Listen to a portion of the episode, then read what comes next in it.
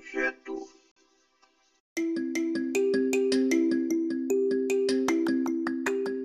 Olá, tudo bom?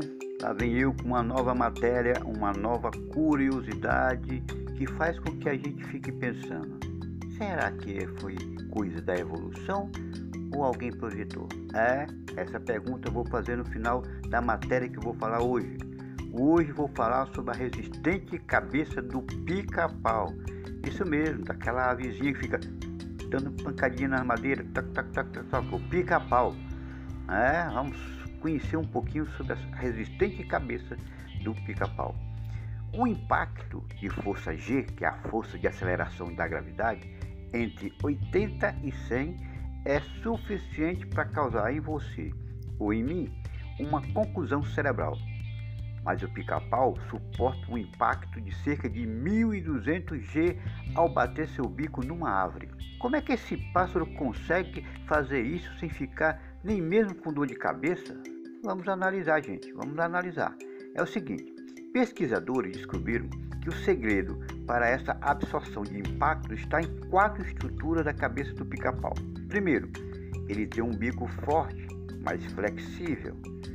Segundo, um ióide, que é a estrutura de osso e tecido elástico que envolve o crânio. Terceiro, ele possui uma área de osso esponjoso no crânio.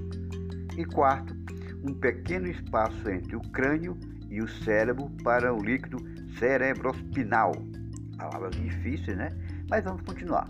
Cada uma dessas estruturas, falei de quatro estruturas: bico, ióide, osso esponjoso e passo que tem entre o crânio e o cérebro do pica-pau. Cada uma dessas estruturas absorve choque mecânico, possibilitando ao pica-pau bicar uma árvore até 22 vezes por segundo sem nenhuma lesão no cérebro, nem tontura nem dor de cabeça. Pesquisadores se basearam na cabeça do pica-pau para desenvolver um tipo de proteção que pode resistir até 60 mil G. Isso pode levar, entre outras coisas, ao desenvolvimento de caixas pretas mais resistentes que as atuais, que suportam apenas cerca de 1000 G. Kim Blackburn, um engenheiro da Universidade de Cranfield, Reino Unido, diz que as descobertas sobre a cabeça do pica-pau fornece um exemplo fascinante de como a natureza desenvolve estruturas bem avançadas que funcionam em conjunto para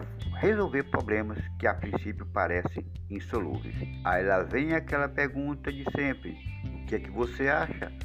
Será que a resistente cabeça do pica-pau surgiu por acaso? É obra do acaso da evolução? Ou será que alguém projetou? Ponha sua cabeça para trabalhar. Até mais ver. Tchau.